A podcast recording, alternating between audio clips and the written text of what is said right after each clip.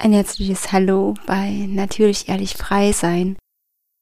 Heute mit einem besonderen Interview mit einer wundervollen Frau, die uns teilhaben lässt, wie sie krankhaft narzisstische Strukturen erlebt hat, wie sie hingeschaut hat, was sie erlebt hat und ja, wie sie auch ein Stück weit da rausgekommen ist, Veränderungen geschaffen hat und Heilung in ihr Leben gebracht hat. Und in diesem Prozess nimmt sie uns mit, lässt uns eintauchen und ich lade dich ein, ja, einfach zu lauschen, dir vielleicht auch einen Zettel und einen Stift mit an die Hand zu nehmen und einfach deine Learnings mitzuschreiben, deine Aha-Momente. Vielleicht erkennst du dich in der einen oder anderen Situation auch wieder.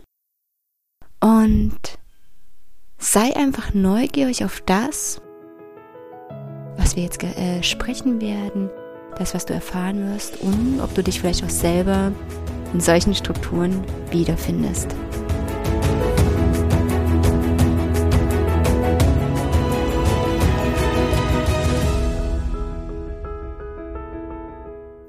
Liebe Konstanze, dann lass uns einfach mal starten in deine Geschichte, deine Perspektive auf so das Thema narzisstische Strukturen, ähm, vielleicht auch krankhafter Narzissmus, wie du es erlebt hast, wie du es erfahren hast, wie du es auch in dieser Welt vielleicht siehst.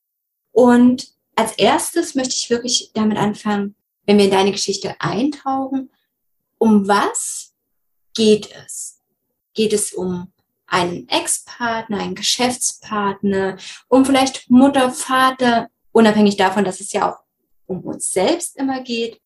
Nimm uns doch mal mit wo es bei dir darum geht?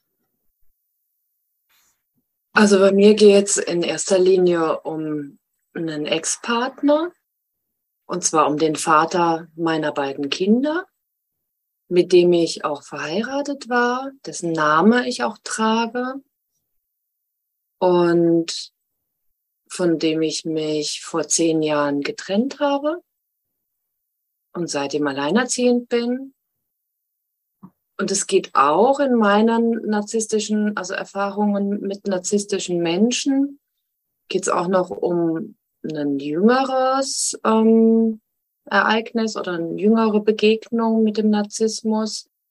Ich dachte, ich hätte das, ähm, als ich mich da vor zehn Jahren getrennt habe, ähm, dann im Nachhinein, es hat ja eine Weile gedauert, bis ich das verarbeitet hatte, das dann so weit verarbeitet, dass Narzissmus irgendwie mir nicht mehr begegnen würde.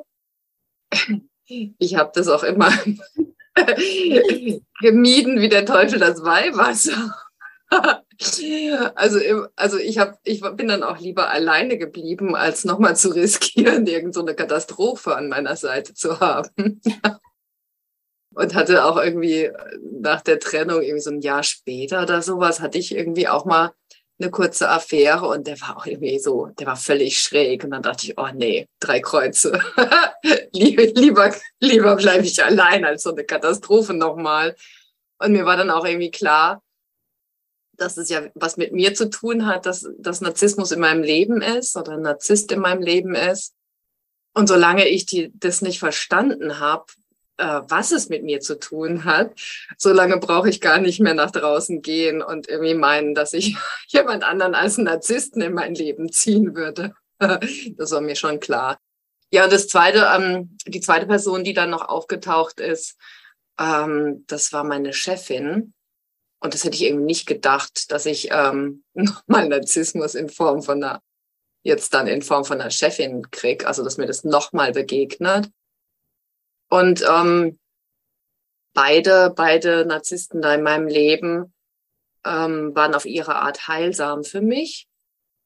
Die zweite habe ich gebraucht, um dann wirklich aufzuwachen. So, das war vorher noch zu sehr in der Komfortzone.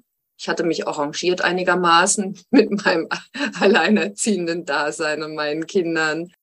Ähm, genau, und war dann noch irgendwie, ja, ich hatte mich einfach zu gut arrangiert. Das fand die geistige Welt nicht richtig.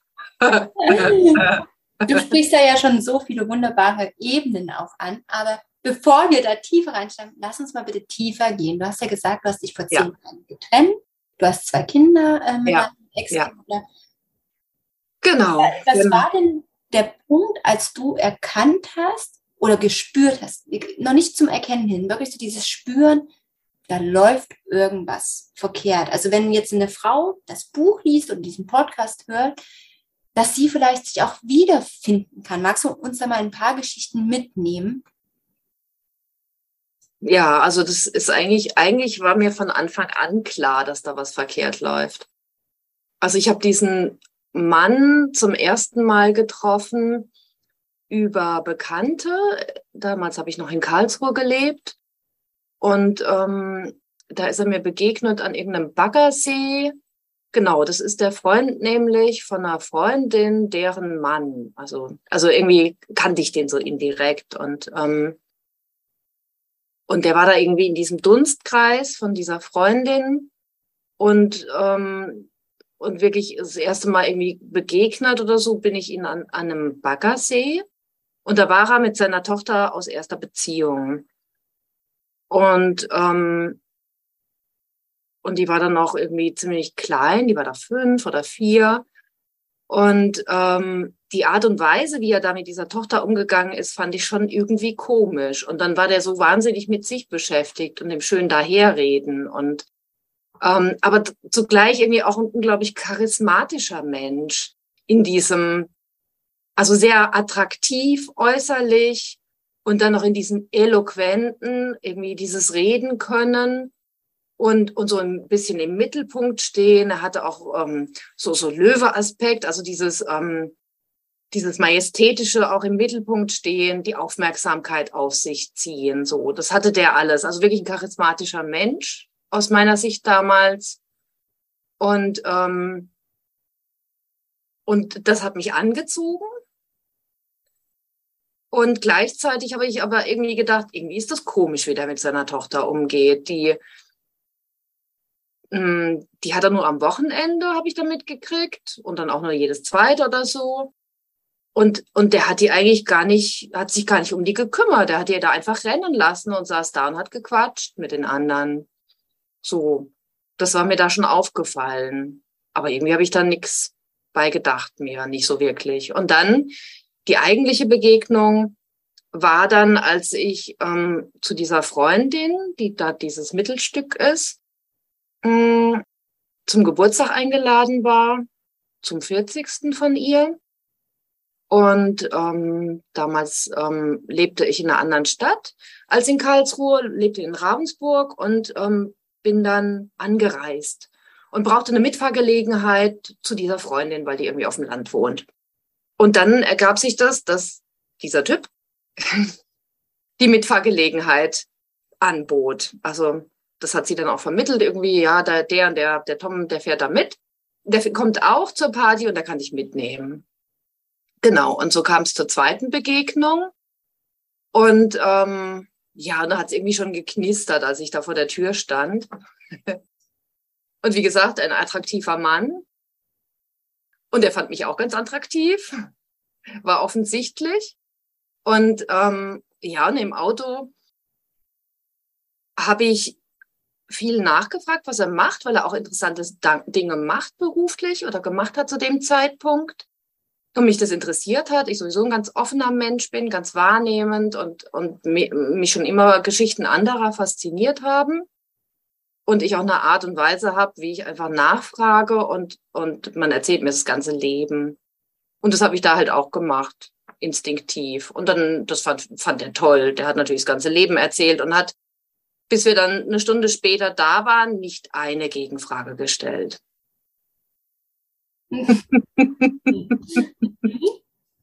es war mir aufgefallen, aber ich fand es nicht schlimm, weil zu der Zeit waren für mich Gegenfragen eher noch was Beängstigendes. Also für mich war das irgendwie Komfortzone. War gut. genau. Und dann sind wir uns an dem Abend näher gekommen. Und dann ähm, hat sich da Stück für Stück über so eine, erst erst über so einen Briefaustausch gab es dann so eine Annäherung. Und dann, und dann kam er mich besuchen in Ravensburg und wir sind dann wandern gegangen.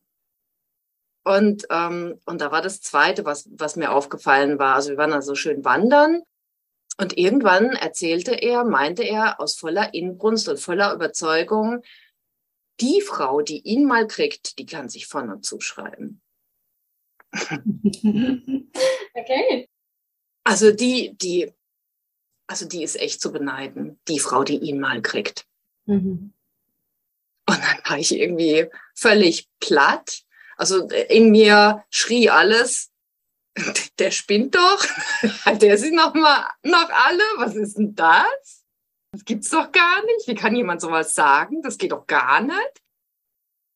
Äh, und so toll ist er jetzt auch wieder nett. Ja, aber ich habe auf diese Stimme nicht gehört. Hm.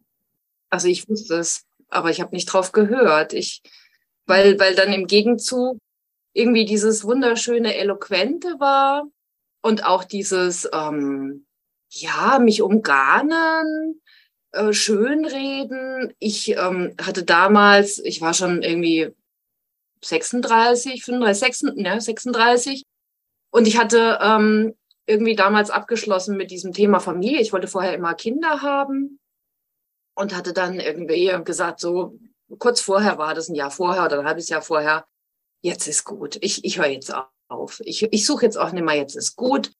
Und dann soll es halt in diesem Leben nicht sein, Kinder oder Familie. Dann ist es halt so gut jetzt. Ja, und der Typ, der kam und sagte, oh, ich will Familie und Kinder und ja, endlich richtig Familie leben und Kinder, das wäre das Größte und da, da, da. ja, und das war das, was, ähm, ja, was dann so mich hat blind sein lassen. Meine innere Stimme hat irgendwie wegdrücken lassen. Einfach drüber, ich bin einfach drüber weggegangen. Ich hab's, ich hab's geahnt, ich hab's gespürt, ich hab's gewusst. Ich war so feinfühlig, dass da was nicht stimmt. Und ähm, aber diese Aussicht irgendwie, boah, doch noch Familie. und ähm, ja, und richtig Familie. Jemand, der auch genug Geld hat, dass ich zu Hause bleiben kann und wirklich richtig Familie machen möchte, mit allem drum und dran, mit heiraten und allem drum und dran. Das genau. ist ja auch das Fatale, auch wenn ich dir da jetzt zuhöre jeder, der mit einem Narzissten zu tun hat, hat ja auch selbst in sich so diese, diesen Wunsch nach aufrichtiger Liebe, nach aufrichtiger Nähe. Ne? Und da überhören wir tatsächlich sehr häufig unsere innere Stimme. Und wenn dann noch dieses sogenannte Love-Bombing, wie es ja auch in der Fachliteratur beschrieben wird, dazu kommt, dieses Eloquent, das Charismatische, das Umgarnen, vielleicht auch noch wunderschöne Geschenkchen oder keine Ahnung, er liest ja auch die Wünsche von den Lippen ab, ja, dann ist man leider so schnell da drin, weil man sich ja auch danach sehnt, geliebt ja. zu werden, ganz aufrichtig geliebt zu werden und einfach vielleicht auch glaubt, dass das, so wie er es zeigt, Liebe ist. Mhm. Ja, ja, ist man dann schnell drin, ne?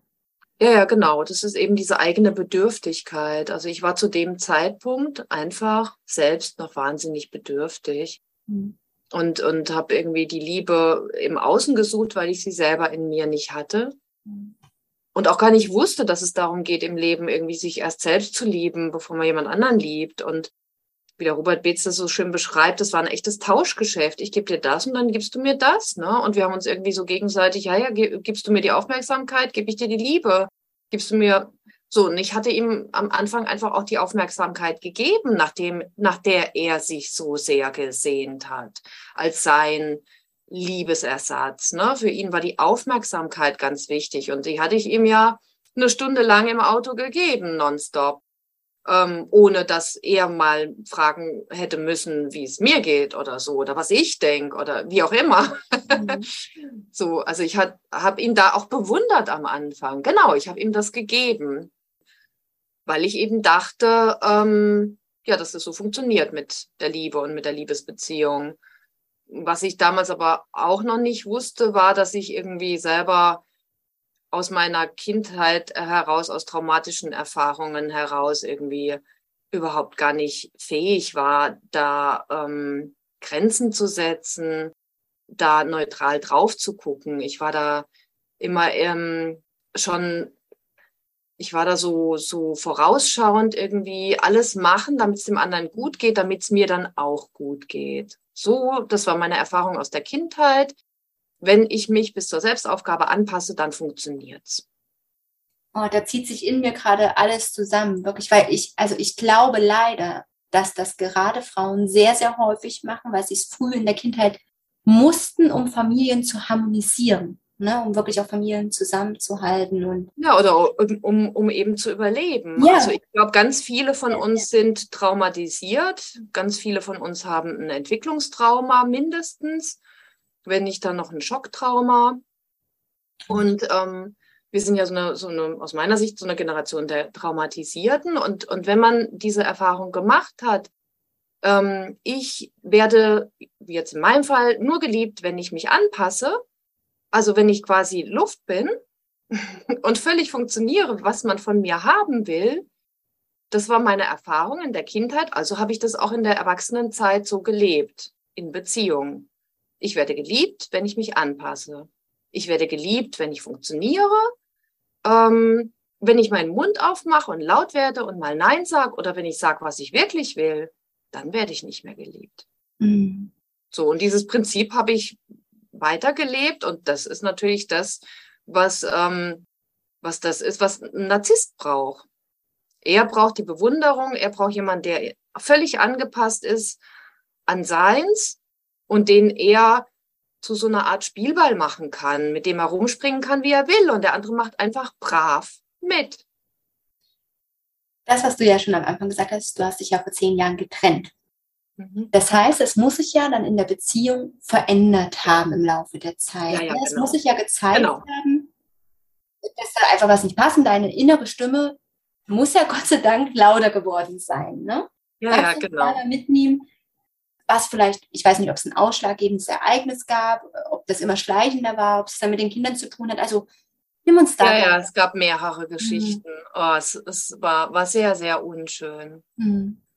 Ähm, also am Anfang war mir das ja aufgefallen mit diesem, ja, ja, die, die mich mal abkriegt, ne, die.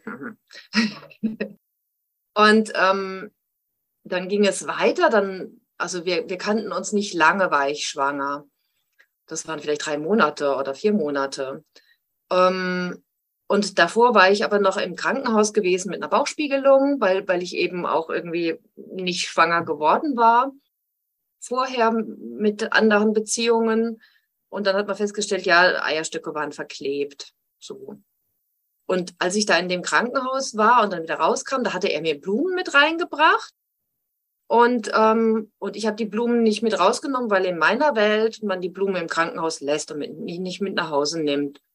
Und er war wahnsinnig beleidigt. Der hat es nicht verstanden. Der hat da ewig rumdiskutiert, war ewig, dieses, war ewig beleidigt. Das war echt, da ging es nur um seine Blumen. Da ging es nicht darum, um wie, wie es mir geht oder so, sondern echt nur um seine Blumen. Das war irgendwie schon so ein, oh, da hat es mir schon so das Herz zugemacht, auch ein Stück. Aber ich habe immer noch weitergemacht. Nicht gehört. Ja, und als ich dann schwanger war, dann haben wir auch relativ schnell geheiratet. Und, ähm, und da wohnte ich immer noch in Ravensburg und er in Karlsruhe. Und die Hochzeit fand in Ravensburg statt. Und ähm, er ist dann angereist und haben das so gemacht, dass er bei einer Freundin bei der Trauzeugin übernachtet, dass er mich dann halt irgendwie morgens nicht im Brautkleid zieht und so. Und ähm, und ich bin dann eben zu Fuß dahin zum Standesamt, habe das auch sehr genossen, fand ich total schön. Und er kam mit der Freundin. Und dann kam er zum einen ziemlich spät und zum anderen hat er erst alle anderen begrüßt, bevor er mal zu mir ist. Und das war die nächste tiefe Verletzung. Hat dann noch den Spruch abgelassen, ja, das Beste zum Schluss. Und ich dachte nur, Äh, nee, so habe ich mir das nicht vorgestellt. Aber da hatte ich ja dann schon, war ich ja schon dabei, Ja zu sagen. ja, das war so die nächste Verletzung. Und dann, ja, und dann ging das weiter. Dann bin ich irgendwie hochschwanger von Ravensburg umgezogen nach Karlsruhe.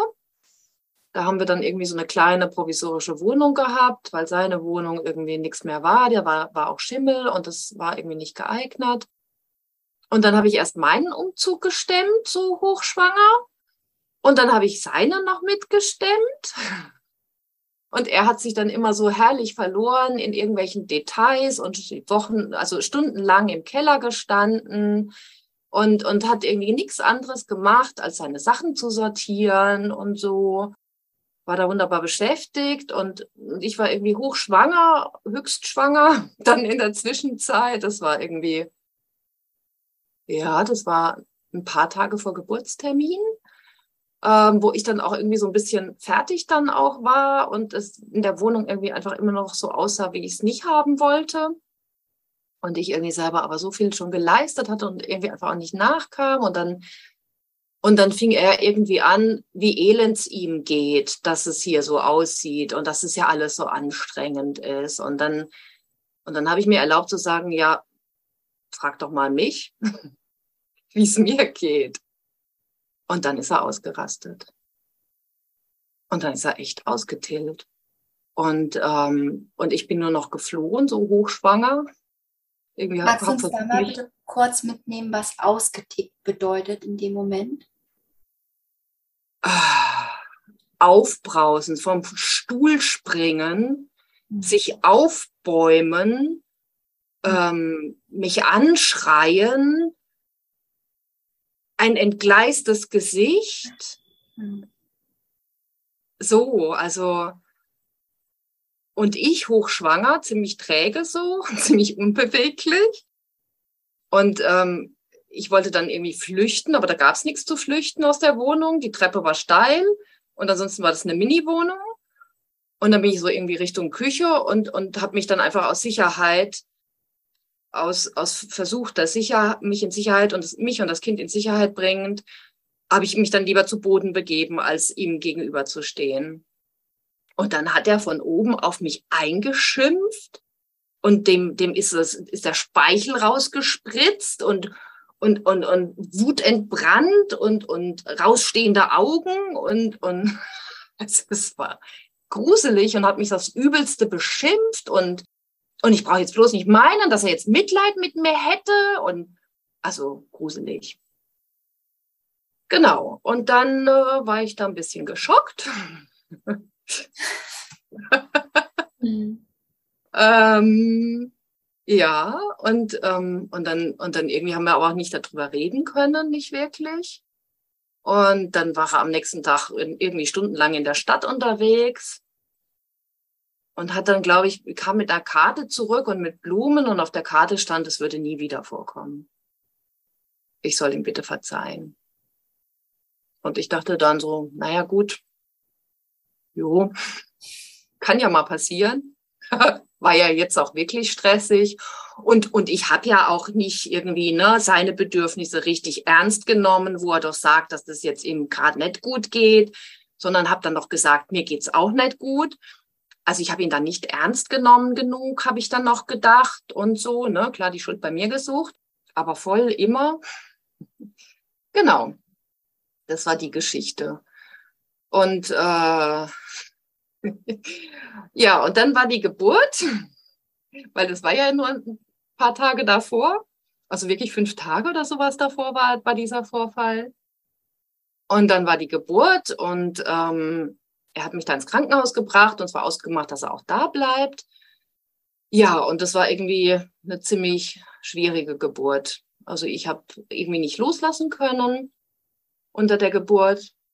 Ähm, ich hatte einfach Angst wohl unbewusst vor dem, was dann da jetzt alles kommt und habe da nicht gut loslassen können und dann zog sich die Geburt über 36 Stunden und ich war, ich habe geschrien und hm, so wie man das halt so macht. Ich war dann irgendwann heißer und und er war dann leider auch erschöpft, weil das ist ja so anstrengend, mir da irgendwie die Hand zu halten und ähm, hat dann auch sich mal ins Nachbarzimmer verziehen müssen und mal ein bisschen schlafen und so, weil das ist ja echt nicht auszuhalten, wie laut ich da bin und so. Das ist ja eine Zumutung. Ähm äh, ja, und dann kam aber, das, das fand ich aber auch ganz schön, da, da hat er mich dann auch irgendwie ein Stück weit unterstützt, ähm, weil ich irgendwann wirklich nicht mehr konnte. Und dann hat er entschieden, dass ich eine PTA kriege. Ich konnte nichts mehr entscheiden und und dann hat er das mit den Ärzten entschieden und ich war in dem Moment auch froh darum. Und ähm, ja, und dann habe ich die ganz gut noch einigermaßen hingekriegt, die Geburt. Ähm, und dann, dann war es so, dass ich danach, ähm, dann kam die Plazenta nicht und ich musste noch mal in OP. Und dann hat er sich um unsere Tochter, um die Charlotte gekümmert. das war auch schön für ihn. Da habe ich mich auch gefreut, dass sie da bei ihm auf dem Bauch liegen darf und dass er da auch wirklich ganz liebevoll irgendwie Vater war. Das hat dann auch so ein bisschen, ja, fand ich einfach schön. Also da, da habe ich auch die schöne Seite von ihm ähm, gesehen. Mhm.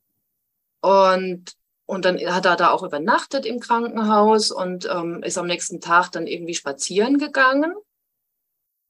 Und als er zurückkam, sagte er doch wirklich, also ich habe jetzt beschlossen, ich werde jetzt studieren gehen. Und ich dachte, äh, äh Moment, wir haben doch jetzt gerade ein Kind gekriegt. und ähm, und geht es nicht irgendwie um was anderes, als jetzt irgendwie zu überlegen, was, was, was er mit seinem Leben machen möchte, noch Sinnvolles? So, also das war für mich so ein Schlag in, in den Bauch. Ähm, ja, ich dachte, wir machen hier Familie, ne? Und, ähm, und jeder trägt seinen ba Teil bei. Also ich als Mutter jetzt zu Hause kümmere mich um dieses Kind und du als Vater gehst jetzt ähm, arbeiten und guckst, dass du uns versorgst. So hatte ich mir das gedacht, so klassischer Rollenteilung halt. Ja, und dann ähm, war ihm das aber nicht genug im Mittelpunkt stehen, offenbar. Und dann kam das mit diesem, ja, ich habe jetzt beschlossen. Genau. Das war die Geschichte. Ja, und zur Geburt gab es dann eine rote Rose. Ich glaube, eine rote Rose. Oder war sie gelb? Ich weiß es gar nicht mehr. War jedenfalls mal wieder klassisch knickrig aus meiner Sicht. Hab mich auch verletzt. Ähm, zumal ich, also ich bin dann, ich habe da bringe da aber auch so mein, meine ähm, Vorstellungen habe ich mitgebracht in die Beziehung. Ähm, so wie es mir halt meine Eltern vorgelebt haben, dachte ich, dass ich das auch nachleben wollen würde. Und, ähm, und da war eben einfach eine Wertschätzung von meinem Vater gegenüber meiner Mutter und gegenüber dass sie ihm zwei Kinder geschenkt hat. Da war einfach eine Wertschätzung. Er hat das als Geschenk wahrgenommen. Und ich dachte, ähm, ja. Könnte man ja so leben, ne? ja, ich fände es auch schön, wenn, ja. wenn, wenn der Vater meines Kindes wertschätzen würde, dass ich da dieses Kind zur Welt gebracht habe. Unser Kind. Mhm. So dachte ich. Mhm. Dachte ich. Ja, genau, aber die Wertschätzung gab es nicht. Es gab da keine Wertschätzung. Ja, und da ist ja deine Intuition ja immer lauter geworden durch solche ja, genau. Ereignisse, ne? Genau, also ich habe mich dann immer mehr auch zurückgezogen, ne, weil mhm. ich ja gar nicht wusste, was da denn eine Lösung ist, also außer irgendwie Anpassung. Und, ähm, und dann war es so, dass ähm, dass er dann irgendwie eine Zeit lang auch arbeitssuchend war, weil er gekündigt gekriegt hatte. Und in dem Kontext entstand das wohl mit diesem, ich gehe nochmal studieren, auch dieser Gedanke. Und dann hatte er von seinem Sandkastenfreund, genau, wir hatten auch noch irgendwie ausgemacht, dass wenn wir irgendwie Familie machen und so, dass wir uns das irgendwie auch möglichst auch irgendwie ein bisschen teilen mit der Arbeit, dass ich auch wieder arbeiten gehe und er dann auch da ist und, und dass er eben halt einen Job vor Ort hat und dann abends auch da ist so. Ja. Und, ähm, und dann war er eben Arbeit suchen, weil dieser Job ihm gekündigt worden war, weil diese Firma verkauft worden war und er dann da nicht mehr gebraucht wurde. Und dann hat sich ein Sandkastenfreund von ihm gemeldet und ähm, ob er nicht für ihn arbeiten wollen würde. Die Arbeitsstelle war irgendwo in Bayern und äh, der Einsatzort weltweit. Und weil es irgendwie keine Alternative gab in seiner Vorstellung, also keine ernsthafter Versuch, vor Ort was zu finden oder in der Umgebung, sondern nur das irgendwie gab, blieb mir auch nichts anderes übrig, als Ja zu sagen, okay, dann, was soll ich sagen? Und ich hatte auch nicht das Selbstbewusstsein, dann in dem Moment zu sagen, nee, bleib du bitte vor Ort. Mhm. Also da fehlte mir auch die Klarheit und das Selbstbewusstsein oder auch zu sagen, du, wir hatten das aber anders abgestimmt. Ich bin jetzt wirklich von was ganz anderem ausgegangen und ich dachte, das wäre klar, dass wir hier zusammen Familie machen und du abends auch da bist und mich da auch unterstützt und, und wir auch zusammen Zeit zu, zu haben als Familie. Ja, und dann blieb mir nichts anderes übrig, als dem zuzustimmen. Also ich hatte keine Wahl. Man hat mir dann noch so ein bisschen Honig ums Maul geschmiert und so getan, als ob ich irgendwie noch eine Entscheidung gehabt hätte. Wurde dann noch brav eingeladen, da auch mal hinzukommen und ne, wurde mir da wirklich Honig ums Maul geschmiert. Und, ähm, und dann habe ich gesagt, ja, okay, dann, dann ist das jetzt so. Und, und habe gesagt, dann lass uns das so ausprobieren für ein Jahr. Und nach einem Jahr schauen wir, wie es funktioniert. So. Ja, ja, machen wir. Ja, dann war ich mit unserer kleinen Tochter, die dann vielleicht zwei, drei Monate alt war, alleinerziehend unter der Woche. Von heute auf morgen. Und er ist in der Welt rumgegondelt. Und wenn er da war, war er natürlich so erschöpft und konnte auch gar nichts machen. Das war ja so anstrengend wieder. Ja, du, ne? Und dann, dann kam noch so ein, ach, das war auch noch so eine tolle, so ein, wo bei mir die Alarmglocken angingen oder wo es einfach irgendwie klar war, mein Gott, der, der hat sie doch nicht mehr alle. Da, da kam er dann und meinte irgendwie, ja, du musst dir nur montags überlegen, mit wem und wann du donnerstags Kaffee trinken gehst. Also das ist ja ein Klacks, was du da machst mit dem Kind allein zu Hause. Aber ich, ich, das ist ja so anstrengend. Also ich muss mich am Wochenende ausruhen. Und am besten hänge ich auch mal noch Urlaub an meine Auslandsaufenthalte dran, damit ich mich auch mal ein bisschen erholen kann.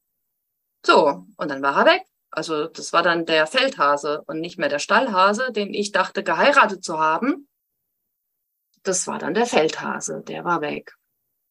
Und weil das irgendwie Genau, und wenn wir dann Zeit zusammen verbracht haben, war ich irgendwie schon, schon einfach irgendwie ziemlich am Limit und am Anschlag, weil, weil es einfach so viel war, alleinerziehend in dieser Rolle mit einem Neugeborenen, mit einem kleinen Kind und, und irgendwie so raus aus meinem Job und raus aus meinem alten Leben und so und da gar keine gute, wohlwollende Unterstützung von ihm bekommen das hat ihn überhaupt nicht interessiert. Und wenn ich gesagt habe, ich, wenn ich mal gesagt habe, dass ich das anstrengend finde, dann, dann kam halt immer so eine ablehnende Haltung und stell dich doch bitte nicht so an und so weiter.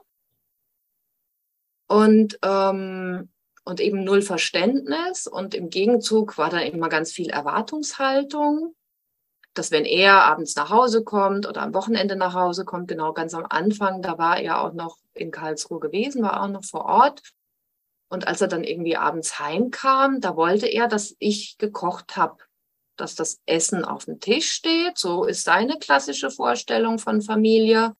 Wenn die Frau zu Hause ist, die hat dann irgendwie alles zu machen, waschen, bügeln, kochen, putzen. Und, ähm, und das Essen hat dann abends auf dem Tisch zu stehen und am besten noch ein kleines Kerzchen angezündet, so als Empfangskomitee. Und, und das wäre doch adäquat. Genau. Und dann habe ich das am Anfang auch noch gemacht habe dann irgendwie, ja, gedacht, ja, ja, gut, okay, das ist mein, mein Part. Dann koche ich da abends. Ja, und dann kam er zu spät. Beziehungsweise, dann musste ich erstmal anrufen, wo bleibst du denn? So, das Essen ist fertig? Ja, ja, ich komme gleich. ja, und dann ist er auch da über meine Grenzen ständig gegangen, mit zu spät kommen und mich da sitzen lassen. Und dann habe ich gesagt, du, wenn du zu spät kommst, dann koche ich nimmer. Fand er natürlich auch nicht so witzig. Aber da habe ich wenigstens einmal gut für mich gesorgt gehabt und habe dann eine Grenze gesetzt und gesagt, nee, das mache ich nicht mit. Also das mache ich wirklich nicht mit. Das war da zu viel. ähm, genau, in der Chronologie. Und wenn wir dann irgendwie Zeit zusammen hatten, war das immer ziemlich geladen. Ähm, weil ich seine Erwartungen, wie zum Beispiel dieses schöne Essen kochen, wenn er heimkommt und eine Kerze anzünden, nicht erfüllt habe und ich eben von ihm auch nicht ähm, die Aufmerksamkeit oder die Anerkennung bekommen habe, die ich gerne bekommen hätte, ich alleine mit dem Kind.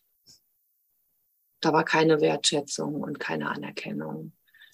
Mm, und, und wenn wir dann unterwegs waren zusammen, dann hat's halt oft irgendwie gekracht oder so. Dann war einfach ganz schnell miese Stimmung. Und bei irgendeiner Gelegenheit ist er dann wieder ausgerastet und da gab es wieder einen Gewaltübergriff. Dann hat er mich mal am Schal gezogen, so dass er mich da quasi gewürgt hat. Und ähm, ja, und es ging dann im Endeffekt so weit, dass ich auch gar nichts mehr gesagt habe. Ich war so eingeschüchtert von seinen ständigen Wutausbrüchen und Gewaltandrohungen oder auch Gewaltübergriffen, wenn ich irgendwas gesagt habe, dass ich einfach nichts mehr gesagt habe und und dann manchmal noch ansatzweise, aber dann habe ich schon gesehen, wie seine Augen irgendwie hervorquellen, wie er diese, ach genau, die, genau das was Zeichen, die schwarzen Pupillen, die großen Pupillen, die Pupillen wurden dann riesengroß. Mhm. Genau. Und dann fing er an zu schreien und dann hat er Schaum vor Mund gehabt und so.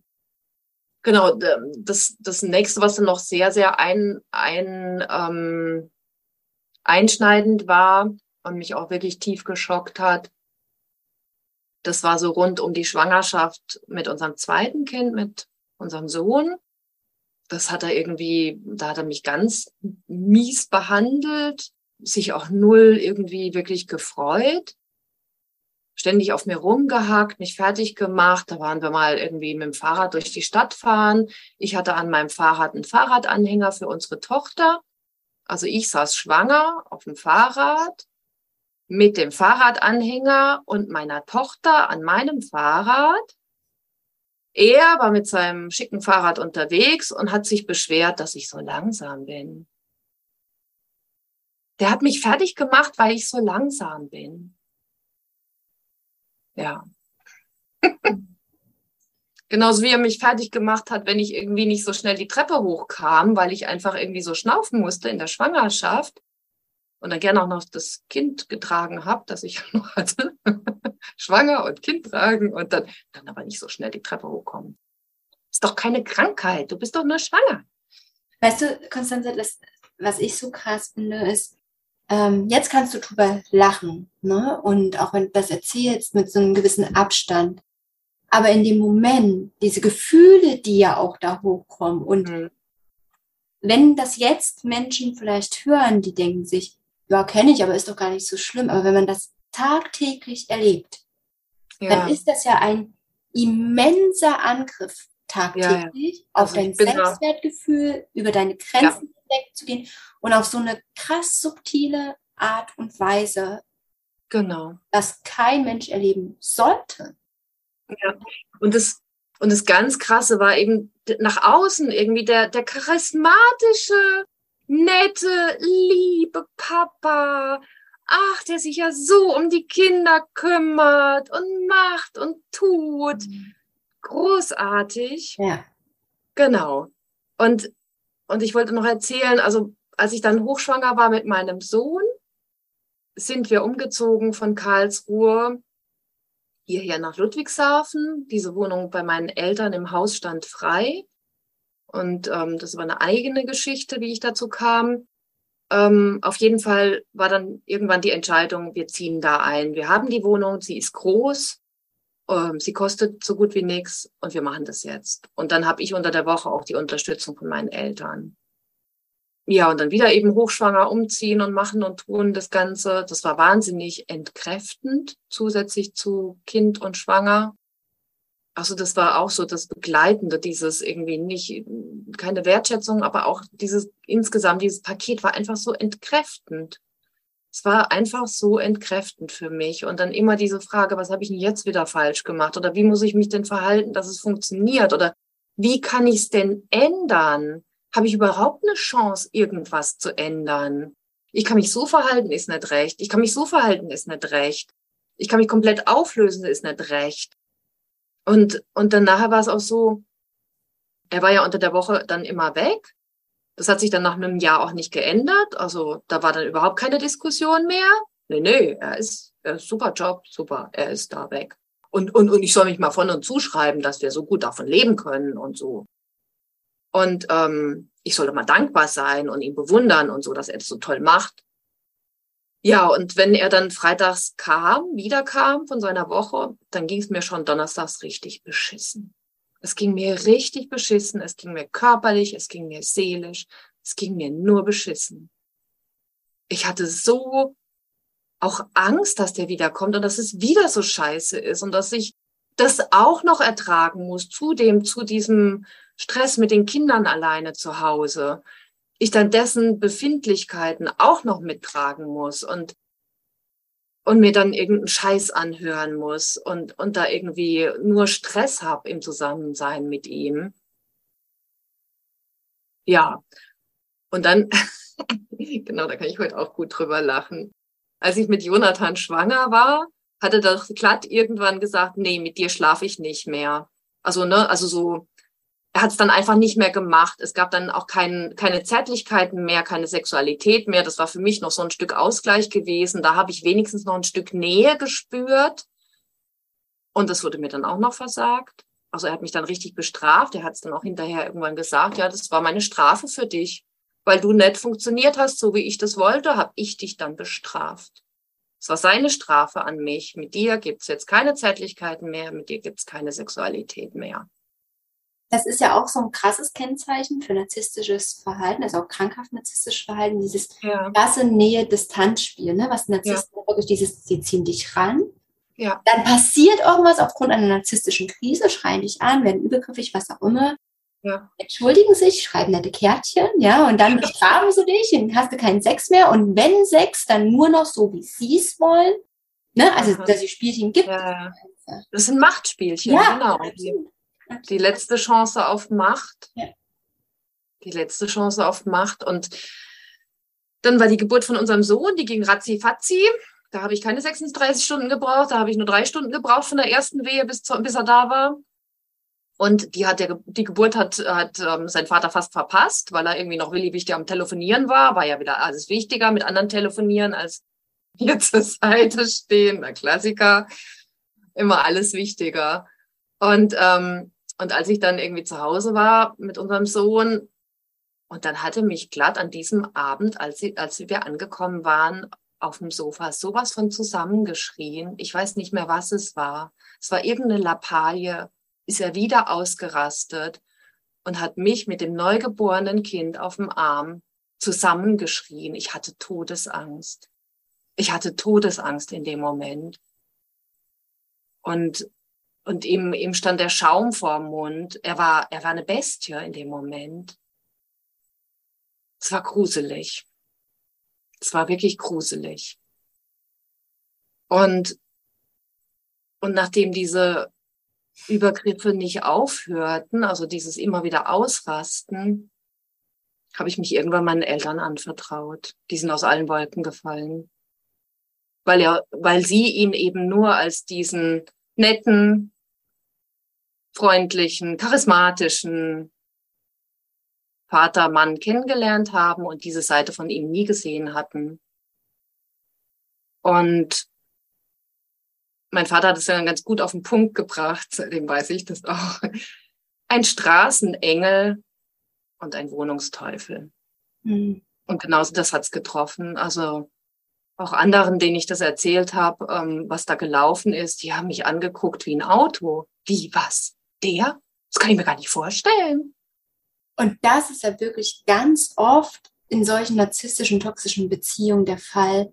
Nach außen immer dieses schöne Bild, ne? Ja. Und nach innen diese, ja, ich finde diesen Begriff gerade sehr, sehr passend, ne? Auch dieser Teufel, der dann einfach vorkommt. Ja. Absolut. Der Wohnungsteufel. Und das war er. Er war wirklich ein Wohnungsteufel ja. hier. Und, ähm, und dann irgendwann, war das noch vorher oder danach, ich weiß es nicht, ich war dann in Mutter-Kind-Kur, weil ich so erschöpft war. Ich hatte dann angeleiert oder angeregt. Ähm, da war mein Sohn, also unser zweites Kind, irgendwie ein, ein Viertel oder so, dann oder anderthalb. Dann habe ich gesagt, irgendwie, so, so kann es irgendwie nicht weitergehen oder so. Ich möchte, dass wir irgendwie eine Paartherapie machen. Also, also irgendwie so also irgendwie müssen wir reden. Ich war selber auch vorher in Therapie gegangen. Ich habe mir Unterstützung geholt von Pro Familia. Ich habe mich dort anvertraut. Also ich habe mir Hilfe geholt. Und ähm, die haben mir dann auch geraten, ja, machen Sie doch eine Paartherapie. Dann bin ich damit zu ihm, fand er irgendwie natürlich nicht so witzig, hat sich dann aber irgendwann breitschlagen lassen. Und, ähm, und dann haben wir das auch angefangen. Genau, und dann haben wir das auch angefangen. Und das war ganz furchtbar. Das war schon wieder das nächste, die nächste Katastrophe für mich. weil diese Paartherapeutin auf den reingefallen ist. Ich dachte, ich sehe nicht richtig und hört nicht richtig. Die hat ihm quasi die Füße geküsst. Die ist voll drauf reingefallen auf die Show, die der da abgezogen hat. Ich war völlig, ich war völlig irgendwie, ich war völlig fertig. Ich habe die Welt nicht mehr verstanden, also dann gar nicht mehr verstanden. Hast du damals, hast du damals dich schon mit Narzissmus beschäftigt durch Pro Familia? Also auch schon mal was von diesen Flying Monkeys oder sowas gehört gehabt oder? Ich hoffe, du konntest in dieser Folge wirklich einiges für dich mitnehmen. Vielleicht befindest du dich selber auch gerade in so einer Beziehung, egal ob mit deinem Partner, Geschäftspartner, Eltern, Freunden, wo auch immer, diese Strukturen kommen ja immer wieder auf uns zu, wenn wir sie in uns nicht geheilt und angesehen haben. Vielleicht magst du auch deine Learnings mit uns teilen. Kannst du direkt hier in den Kommentaren schreiben. Ich lade dich auch herzlich ein, in die regelmäßigen Austauschgruppen zu kommen. Die Termine findest du auch in den Shownotes und auf meiner Homepage, so dass du ja einfach noch tiefer in die Themen eintauchen kannst. Und ich hoffe, dass wir uns auch jetzt auf einem anderen Weg nochmal begegnen und du dein Leben noch freier leben kannst. Könntest du dich in dieser Folge wiedererkennen? Hast du für dich einfach ein paar Learnings mitgenommen? Schreib sie sehr gerne in die Kommentare und teile sie mit uns. Schreib dich direkt in den Newsletter ein, um einfach auch weitere Impulse zu erhalten und zu sehen, wie du dein Leben noch freier gestalten kannst. Und schreibe mir sehr gerne auch deine Fragen, um in den Austausch zu gehen so dass ich auch meine Folgen noch besser daran anpassen kann, was euch gerade bewegt.